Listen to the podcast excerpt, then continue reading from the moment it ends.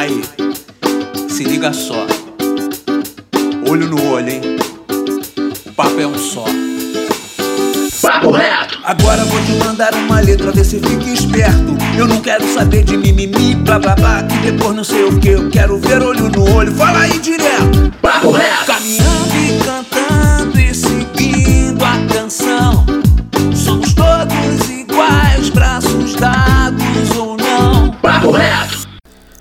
Fala, meu querido e minha querida, meu consagrado e minha consagrada, nosso jovem brasileiro.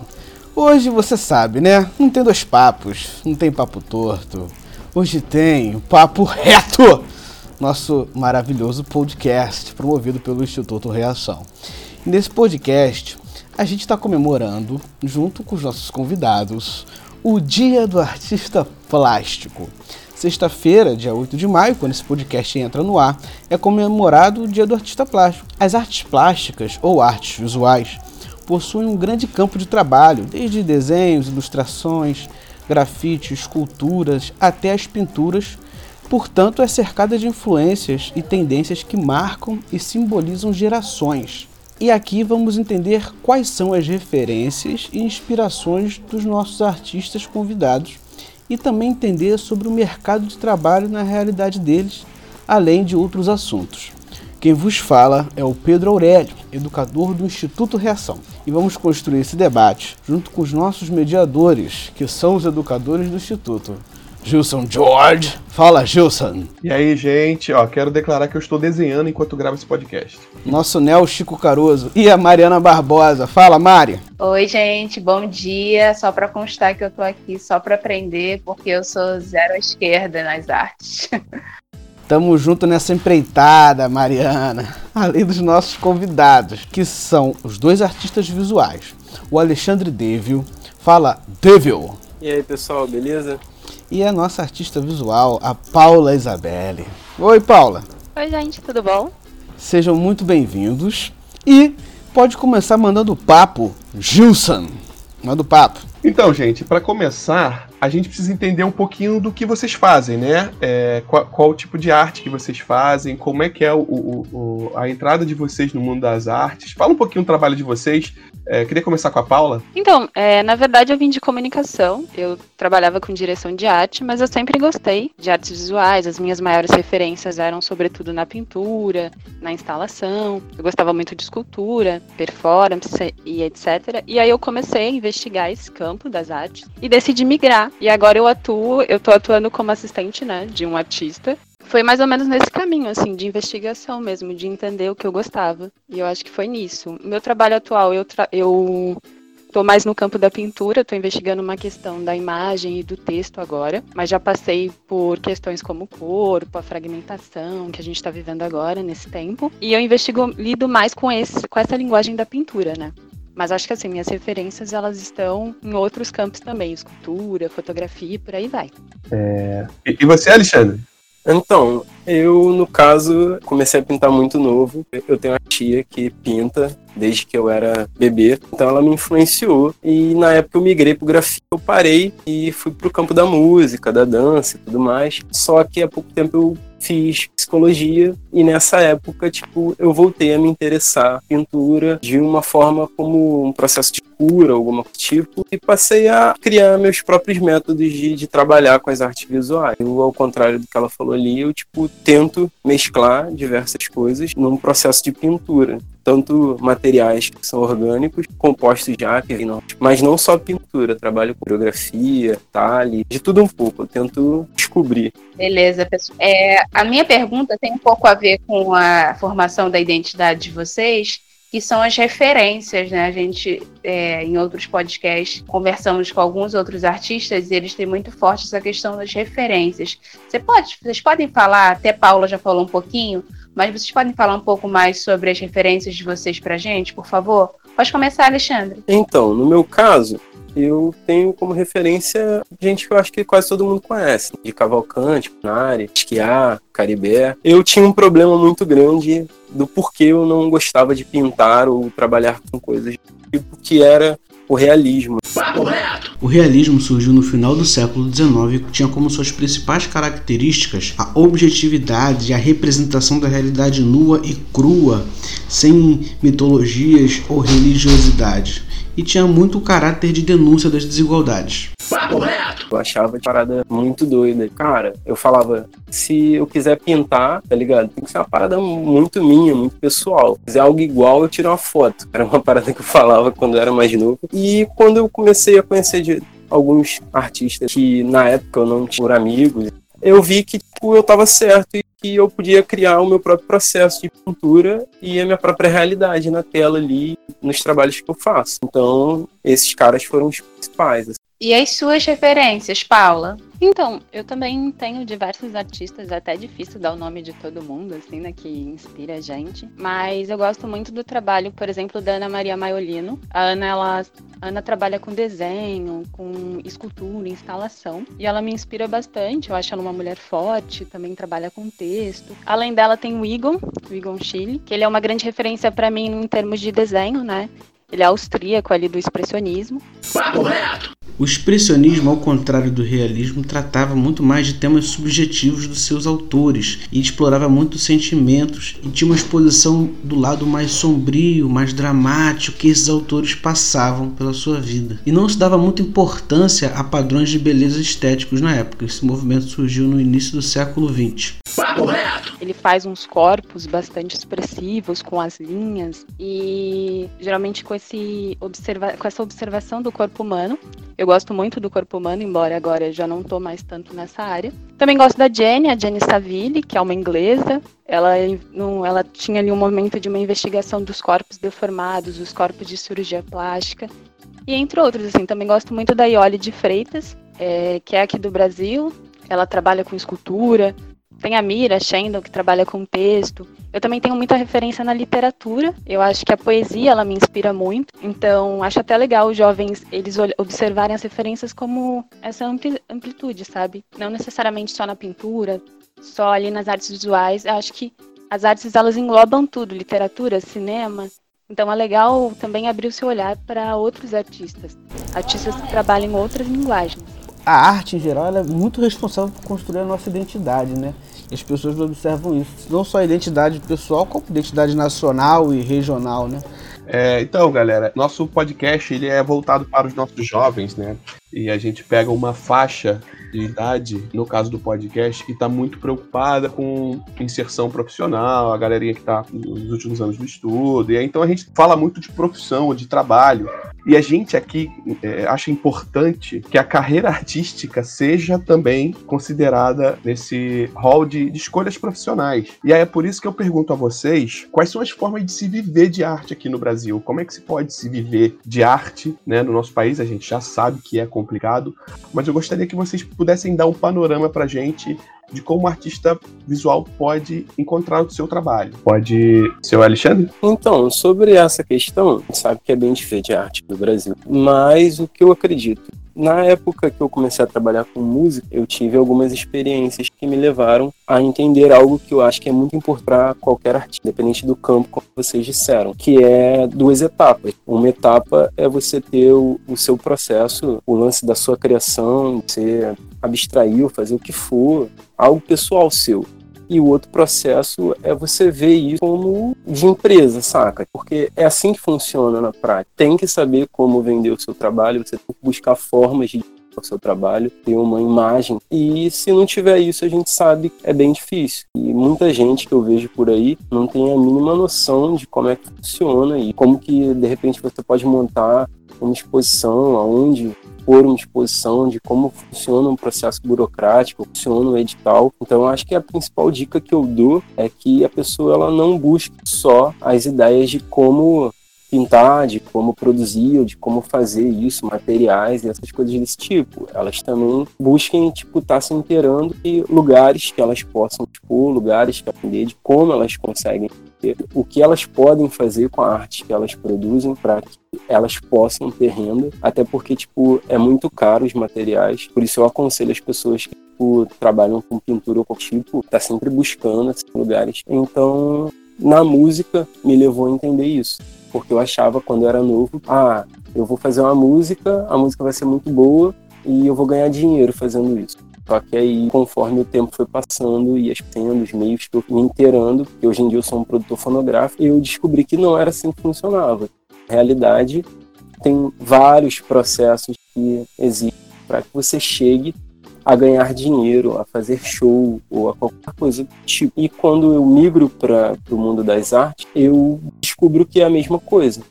Paula, pode comentar pra gente? Então, é, eu achei o que o Alexandre disse foi muito bem colocado, porque tem esse processo mesmo de você querer produzir, colocar tudo ali. Só que realmente tem essa segunda etapa de você observar, de você tentar entrar que a gente sabe que o mercado da arte ele também é, ele é fechado, né? Então nem sempre você consegue se inserir ali. Então acho que além disso, você tem que pensar formas, dependendo do lugar que você tá, se você não tem muito contato, se você não conhece muitas pessoas, você tem que começar a tentar ser visto. Hoje a gente tem o Instagram, que é uma plataforma ótima para divulgação, a gente tem a internet que já ajuda um pouco das pessoas verem você, curadores, né? Eu acho que a gente também está no movimento de criar os próprios esforços, fazer coletiva, mas eu acho assim que é importante para quem está começando, primeiro olhar para si, olhar para o que você gosta de fazer, o seu tipo de trabalho e pensar como você vai se inserir nesse mercado, como você vai se apresentar. Porque por mais que seja algo pessoal, subjetivo, tem toda essa questão de se vender, como o Alexandre mesmo colocou, né? Infelizmente não é só produzir o trabalho, né? O trabalho tem que ir para o mundo, tem que ir para algum lugar e você tem que pensar me mecanismos assim mais também tem outras possibilidades além de ser artista visual, artista independente, você pode ser educador, tem uma certa abertura para trabalhar em museus. É, tenho amigos que são ilustradores, apesar de ter uma formação por exemplo, em artes visuais, em pintura. Eles atuam com, com ilustração também. É, tem alguns artistas como eu que trabalham em ateliê com outros artistas enquanto assistente. Você também pode ser diretor de arte, não, não é uma possibilidade que é exclusa. Tem um artista que se chama Raimundo Rodrigues. Ele foi um dos responsáveis pelo Imaginário Periférico. Foi uma iniciativa. Foi basicamente isso, assim, de esforços coletivos e o Raimundo ele fez direção de arte para novelas como para minisséries também, né? Para novelas como Hoje é Dia de Maria. Então é uma possibilidade também. Mas eu acho que o mais importante é isso que o Alexandre justamente colocou, de você produzir, mas pensar como você vai falar do seu trabalho, mostrar o seu trabalho. É legal procurar os nomes que estão expondo, lugares que abrem editais, curadores, tentar ver e ser visto. Eu acho que esse é o mais importante para quem está começando. Gente, conforme eu coloquei aqui no começo, né? Eu tenho zero habilidades manuais. Quando eu era adolescente, eu ainda acreditava nisso, sabe? Então eu me lembro que eu fiz um curso de grafite há muitos anos atrás. E aí eu, eu nunca esqueço do professor falar da questão da qualidade das tintas, né? como que faz diferença o uso de uma tinta ou outra, e os improvisos que a gente ia fazendo ali para poder produzir, enfim. Dentro disso, eu gostaria que vocês falassem um pouco dessa questão dos materiais, né, da dificuldade do acesso aos materiais, os possíveis improvisos que talvez vocês tenham que fazer para que vocês possam produzir. Alexandre, começa falando um pouquinho para a gente, por favor. Então, a respeito dessa questão, até respondendo o que você falou, hoje em dia eu considero que não existe isso, eu sou bom ou não sou bom, é pessoal. Às vezes você está fazendo um grafite que seu corpo está pedindo ali, mas você não está atendendo o padrão de outra pessoa que você quer atingir. Mas respondendo agora a pergunta, o, sobre a questão dos materiais, é bem caro, de verdade. Independente de se você for trabalhar com estilo, com lito, pintura, vai ser caro. Independente de ter materiais que são de um nível mais elevado, assim, bem legais de se usar, vão ter materiais mais acessíveis, entende? Mas mesmo assim vai continuar um valor bem alto. Então, aconselho a buscar meios de produzir o seu próprio material. É, a sua própria goiva, a sua própria tinta, entende? Como se faz um corante, aglutinante, como você consegue chegar até o que você está afim, entende? De uma forma que você não vai ter que gastar, de repente, sei lá, tipo, uma grana preta comprando uma tinta, uma goiva ou qualquer coisa do tipo. Isso é até legal porque isso desenvolve outras habilidades que a pessoa não nem conhece, nem, nem sabe que aquilo pode acontecer e entende, você pode desenvolver um material que outras pessoas possam usar. É um trabalho muito legal, é uma coisa que tipo, vai despertar sua criatividade também e você não vai deixar de fazer, porque muitas vezes você acaba deixando de fazer porque você não tem determinado tipo de material, ou tela, ou suporte, qualquer coisa do tipo, aconselho, tipo, brother, eu posso pintar o papelão, eu posso pintar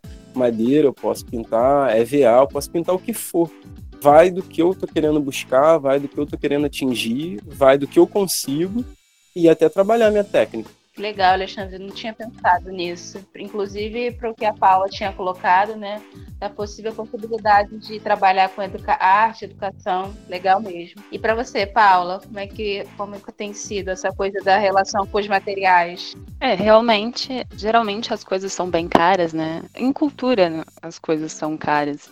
No geral, não só os materiais, mas o acesso ao estudo, a, a, se inserir nesses locais, geralmente é, é, bastante caro. Mas eu acho que é isso, assim, você não pode desistir de fazer algo porque o preço do material é caro. Eu sei que a gente tem realidades diferentes, claro, mas acho que é isso, assim, a experimentação é muito positiva nesse sentido, de você às vezes encontrar respostas que você não espera, né? Às vezes tem um material que a gente está ali no dia a dia e aquilo ali oferece uma possibilidade criativa, só que a gente ignora porque não vê aquilo como uma possibilidade, seja na pintura. Então eu acho que é, é importante olhar para as coisas dessa forma criativa, principalmente assim, não ter essa mentalidade de, ai, pintura é só tinta.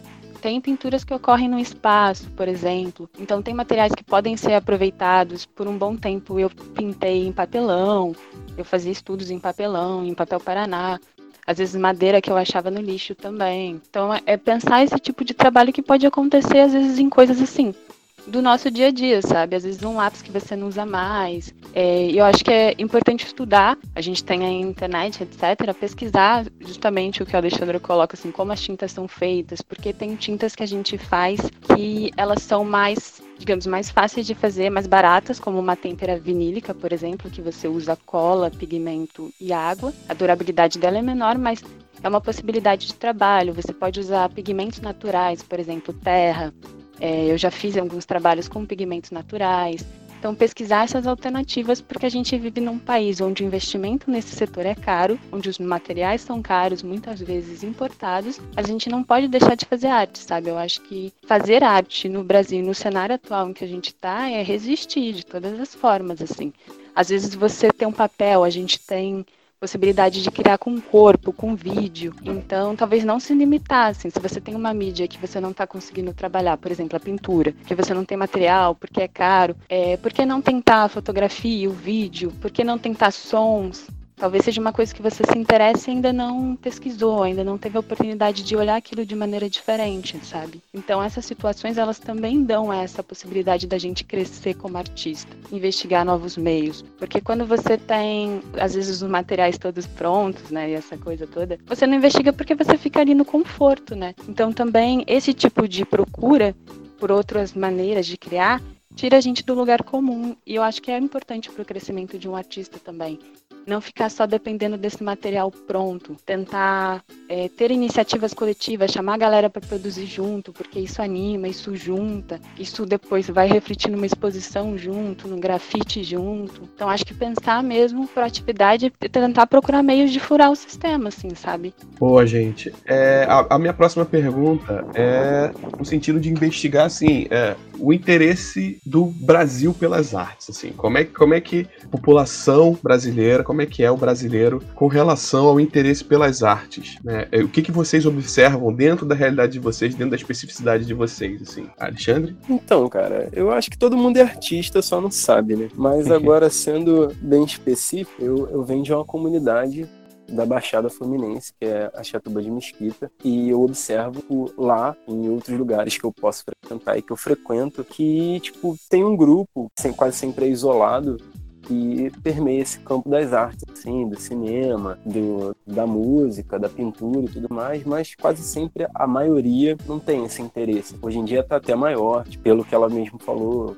pelo Instagram, pelo Facebook, pelas redes sociais, a gente vê que tem um interesse maior, até pelas pautas que são abordadas do, do feminismo e do negro e outras coisas mais. As pessoas estão se interessando mais, entende? Mas acho que ainda é muito pouco. Inclusive, eu faço parte de um cineclube de rua, que é o Cine Taquara. E dentro desse cineclube a gente oferece oficina. E uma das oficinas que eu montei, que eu infelizmente não estou podendo dar por causa da, da pandemia, era uma oficina de história da arte mas de uma forma contemporânea. E o meu objetivo era levar para esses públicos específicos assim, formas deles entenderem que a arte não é só aquilo que está lá no Louvre, aquilo que está lá no MoMA. Papo reto. O MoMA é o Museu de Arte Moderna de Nova York, um dos museus de arte moderna mais importantes do mundo. Lá, por exemplo, está a pintura Noite Estrelada de Van Gogh. E o Louvre é um dos museus mais importantes do mundo também. E lá, por exemplo, está a Mona Lisa de Leonardo da Vinci.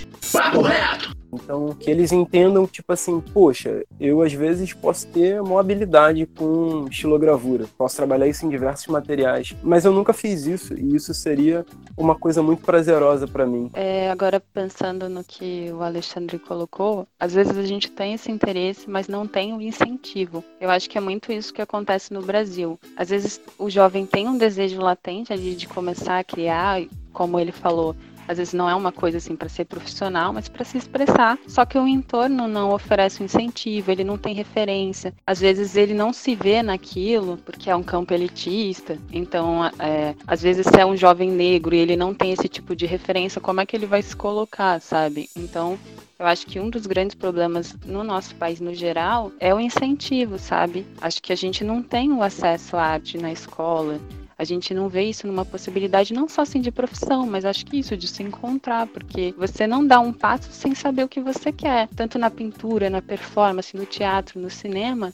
As artes ela, ela envolve um autoconhecimento, um conhecimento de si. Você, às vezes, você talvez você não sabe o que você quer no momento, mas quando você vai analisar seu trabalho depois, você entende, você começa a ver gostos que você tem, tendências que você tem. Então, é um processo de autoconhecimento. E eu acho que talvez nos falta isso, assim, enquanto sociedade. Eu acho muito legais iniciativas como essa, de cineclube, de estar tá ali fomentando. Eu cheguei a fazer também cineclube com os amigos. É, e é legal, assim, tem pessoas que se interessam, sabe? Então, acho que talvez não faltam iniciativas, mas falta isso de divulgar, criar esse interesse no jovem. Então acho que até se assim tiver algum jovem que esteja que vá ouvir esse podcast, estiver pensando sobre sobre as artes de uma maneira geral, sabe? Tenta sentar ali, fazer o que você gosta. Não existe só pintura, não existe só escultura, não existe só performance, tem dança, tem teatro, tem rap, tem música, sabe? Artes é amplo, não é só como o Alexandre, inclusive, muito bem colocou, não é só o que está ali no museu. É, quem é que diz o que tem que estar, tá, o que é arte, sabe? É uma instituição. Então eu acho que são legais esse tipo de iniciativa de você juntar com a galera, assim, você vê que tem uma galera que você curte o trabalho, que faz coisas parecidas ou que faz coisas diferentes, mas que você se interessa acha que seu trabalho vai crescer, então se junta, sabe? Eu estou num processo de criar coletivamente também e foi uma coisa que me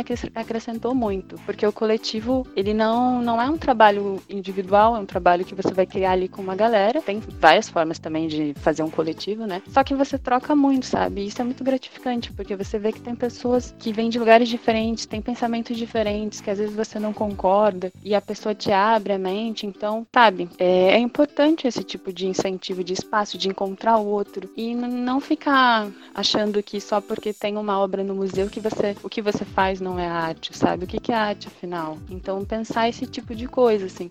O que meu trabalho significa para mim porque eu acho que antes do trabalho dizer algo pro mundo, ele tem que dizer algo para você, sabe? É uma forma de você se expressar, de você se colocar. Claro, ele pode conversar com outras pessoas, com outras realidades, o que quer que seja, mas assim, é importante você ser sincero com você. Eu acho que esse é o primeiro princípio, pelo menos que eu levo na criação, assim, das minhas coisas. Se não é sincero comigo, então eu não vejo motivos de, de, tá, de sabe, de insistir num trabalho que eu vejo que eu não sou sincera. Eu tenho que insistir naquilo que eu acredito. Então acho que também é pensar sobre isso, assim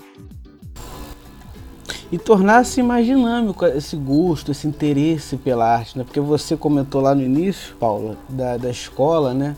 E é, existe a educação artística, né? Essas disciplinas na escola, mas no modo geral, é claro, não estou falando de modo bem geral, né? né, que a arte não é estimulada como algo vivo, algo dinâmico, né, é algo imposto. É como o Gilson falou, a gente fez um podcast sobre literatura e ele comentou, inclusive, que ele odiava o Aloysio de Azevedo e o Curtiço. Papo reto! No meu ensino médio também me obrigaram a ler o Curtiço. Que é um livro maravilhoso, mas me obrigaram a ler, então eu odiava. Eu li o Curtiço assim, me arrastando. Papo reto! Aquilo é uma obra-prima. Mas na escola entendeu? E como se fosse obrigado ficou- Pedro levou pro raiva ali, né? coração. sabe? E não pode ser assim. É claro, e assim como. Não, hoje ele ama o Aloysio Azevedo, mas por uma outra questão. Ele depois passou, leu direitinho, porque ele quis, foi estimulado, enfim, mas aí é uma, é uma experiência dele. Eu mesmo já vi em escola, eu estudei em colégio normalista, né? Tinha aula de educação artística, né? E também já vi em experiência, professor na frente do aluno, falando que ele tinha que melhorar o desenho dele, a pintura dele, que não estava igual. Ele queria que pintasse uma pintura do Van Gogh, entendeu? Então, não é assim. E a arte pode ser tudo, também como você falou, né? E é até um movimento que vem com o dadaísmo, com o Marcel Duchamp, que a arte pode ser um mictório ali, que ele coloca ali, porque isso não é arte. É uma É, provocação que ele faz a essas pessoas que dizem, querem definir o que, que é a né? arte. Mesmo- isso de pegar coisas que existem no mundo é justamente o exemplo de um trabalho que pode acontecer a partir de um mictório, que é uma coisa que a gente ia dizer, gente. Então, acho que eles também estavam nesse processo de pensar a arte, assim. E não é aquela pura, bela e útil, sabe? Pode ser várias coisas, pode ser outra coisa. E eu acho que você disse tudo, assim, quando a gente faz as coisas obrigadas, às vezes a gente cria até uma raiva daquilo, não é nem que, é- que você não goste, por exemplo, né? Talvez não fosse o caso, assim, do Gilson não gostar do Aloysio, mas ele foi tão forçado aquilo e não teve incentivo, não mostraram pra ele criativamente como ele podia ler, como ele podia se relacionar com o livro, que ele acabou, não, sabe, naquele momento criando até uma imagem ruim. E às vezes não é nem do material que ele tá, às vezes é desse ambiente. Então acho que tudo é incentivo, é olhar com carinho. Às vezes tem artistas que a gente conhece, que conversam com a gente, que a gente fala, nossa, que lindo isso. E você fica querendo ou ler, ou ver aquilo porque o outro falou de uma maneira muito bonita, sabe? Isso que vocês estão falando, na, na época que eu ainda estava fazendo um projeto dentro do, do Degase, né, com os menores infratores, acontecia o movimento que a gente fazia lá dentro de uma biblioteca dentro do Degase, né? E os jovens lá, eles não estavam nem aí para nada do que a gente falava, eles não ligavam para quase nada, estavam tipo só ali no momento que eles conseguiam escapar daquela realidade que eles estavam ali, né? Sendo que tipo eles se identificavam um pouco comigo, até pela forma que eu falava com eles e tudo mais. E aconteceu uma coisa muito legal. Eu peguei um livro do Jorge Amado, que eu particularmente gosto do Jorge, Am- Jorge Amado, e eu falei pra eles, né? Eu falei, cara, esse livro aqui, ele é fantástico, mano. É o Capitães de Areia. Comecei a fazer um resumo pra eles do, do que o livro falava, mais ou menos, assim. Falei, cara, mas tem muito mais coisa e tudo mais. E coloquei o livro no lugar. Quando eu voltei lá na semana seguinte, a maioria já tinha lido o livro. E eles queriam conversar comigo a respeito do que estava ali no livro. E eles se identificaram com o livro também. Então, essa parada que vocês estão falando, eu acho que é o ponto principal. É, é você ter uma linguagem para passar para o jovem ali, que ele entenda que, tipo, não é questão de ser chato, é que você não achou o que você gosta, entende? É, é questão de busca. Outra coisa que aconteceu dentro do Degas também, que foi muito legal, foi o lance de eu explicar para eles que eles podem fazer música e eles podem fazer poesia. Aí eles começaram a olhar para minha cara e ficaram tipo, ah, mas não é a mesma coisa e tudo mais? Eu falei, cara, não necessariamente. Pode ser uma parada mais pular, uma parada mais pau. E comecei a dar exemplos para eles de músicas e e botei para eles ouvirem coisas que eram próximas da realidade deles. 509E, Racionais, Facção, Sabotagem. Trouxe algumas coisas mais modernas e tal. Quando chegou na, na, na, umas duas semanas depois, eles estavam fazendo poesia, eles estavam escrevendo as próprias músicas. Inclusive um deles que saiu, hoje em dia tenta cantar rap. Então, tipo, eu acho que o que falta é só você ter esse diálogo com esse pessoal, entende? Você explicar para eles que você pode fazer arte.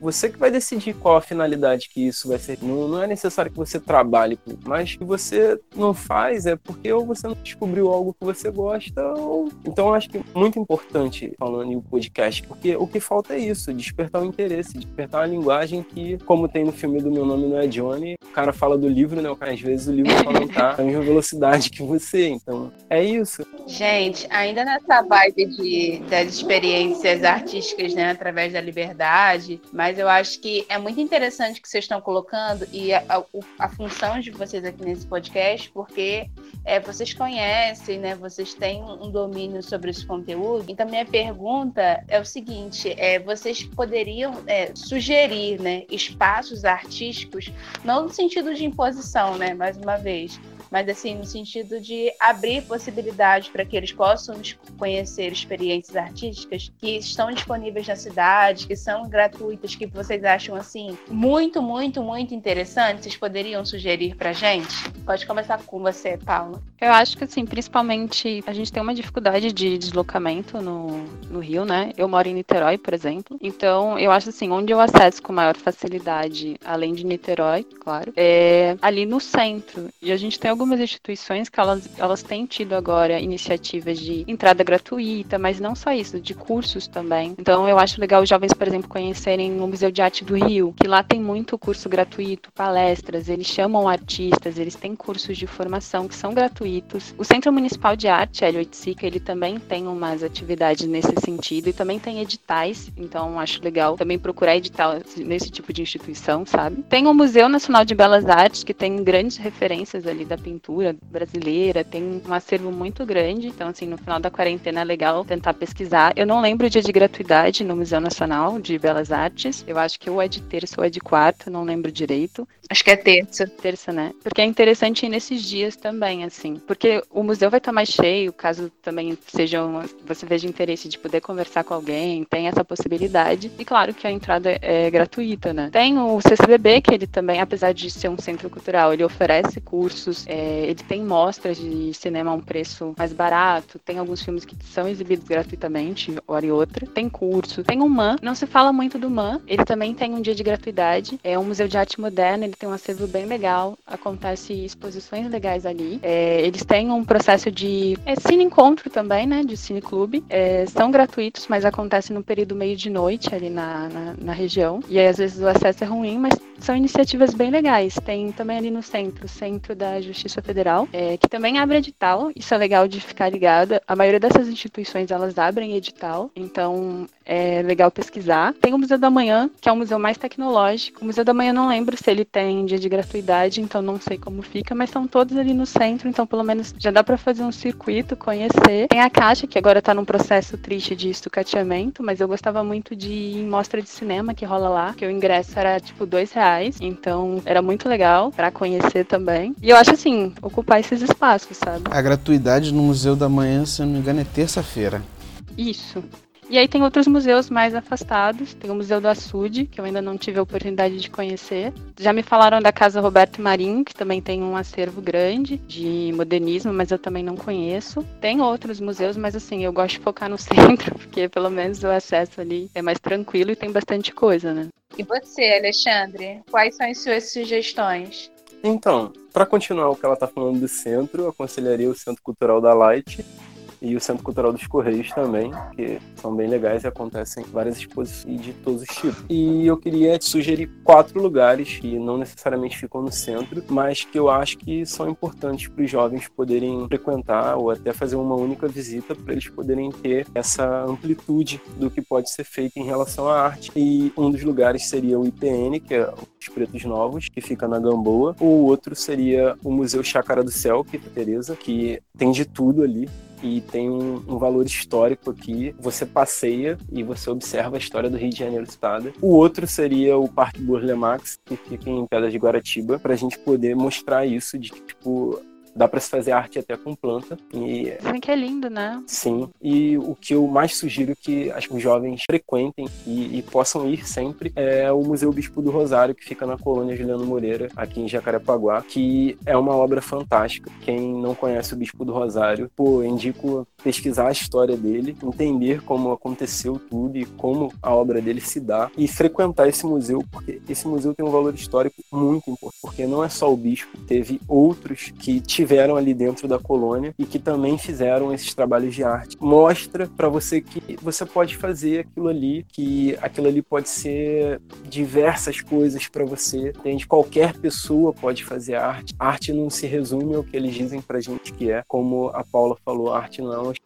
Então, esses quatro eu acho que é importante. Ah, e o Museu do Grafite na Pavuna é bem legal. Aconselho vocês a poderem dar um, dar um rolê lá. Porra, é, Alexandre, seguindo assim nessa, nessas dicas dicas de lugares para frequentar, eu queria é, falar um pouco também aqui do, né, do meu país, Maré, que a gente tem o, o Galpão Bela, fica aqui na Avenida Brasil, um galpão de arte contemporânea, né, que fica dentro de um espaço de favela. A gente tem o Centro de Arte da Maré também. Aqui na Maré acontecem muitas movimentações artísticas. E eu queria saber se a gente pode ampliar essas dicas, se, so, se a gente souber, né, mais algumas, para espaços de quebrada também, espaços né, mais marginalizados, enfim. Cara, eu, eu citaria o Museu Bela Maré, e o foco que tem aqui da CDB, alguns polos da CURPA. O Vidigal também tem vários centros culturais e é bem, bem importante. O Alexandre ele estava falando da Arida Pavuna, eu lembrei do Centro Cultural Fábrica também, que fica ali em Coelho Neto, que tem umas iniciativas bem interessantes. Eles têm chamados artistas também.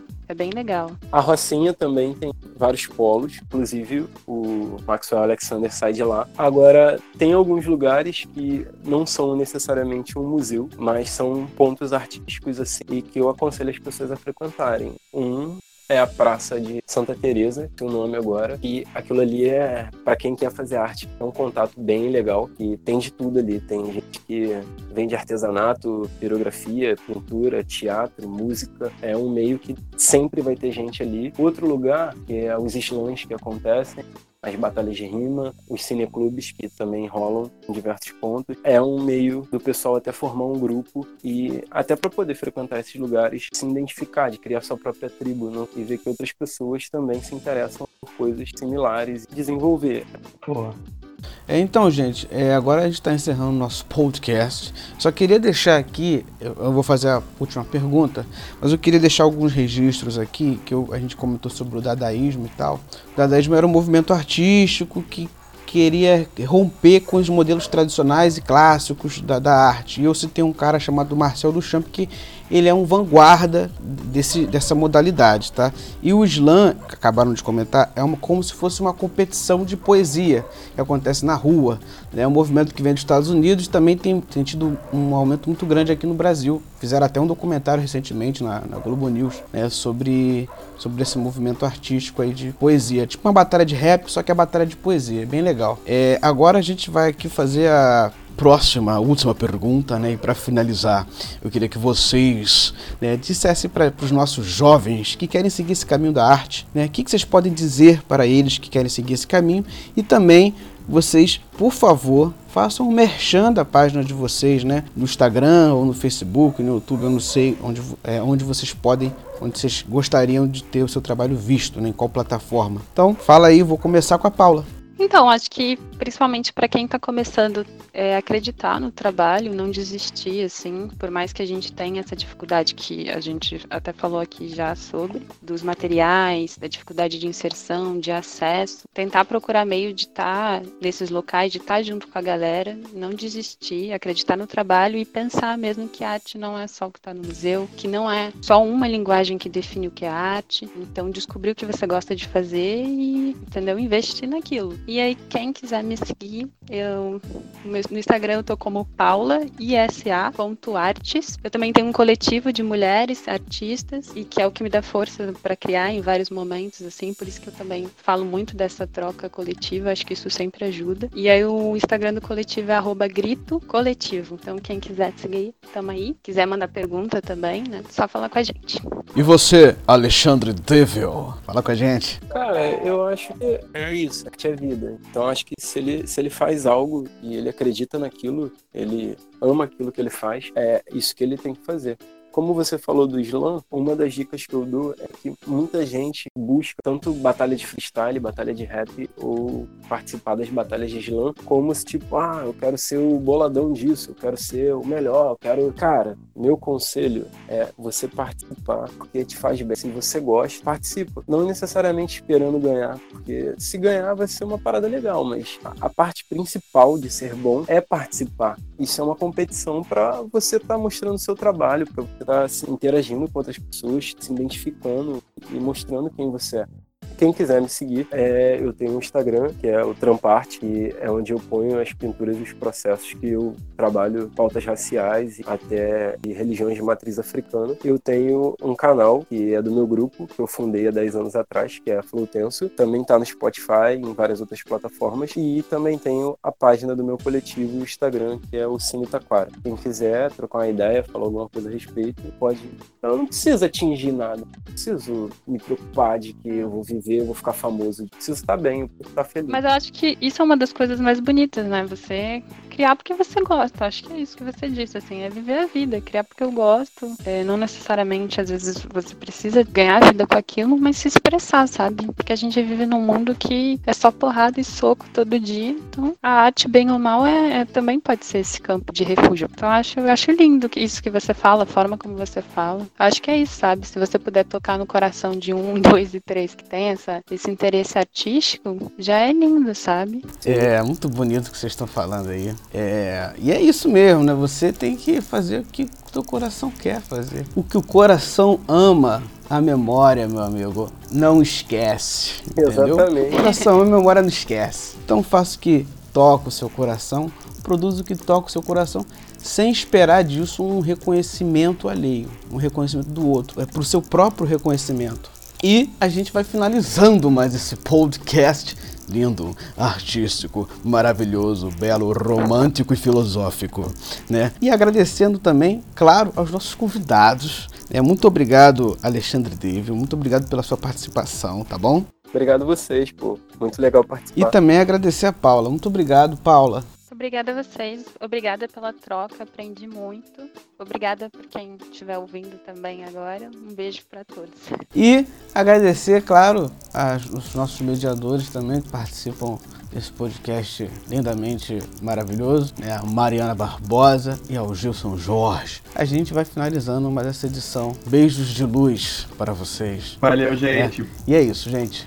Se cuidem, lavem as mãos Obrigado, obrigado mesmo. Valeu. Cuidem. muito obrigada. Abraço. Valeu. Tchau.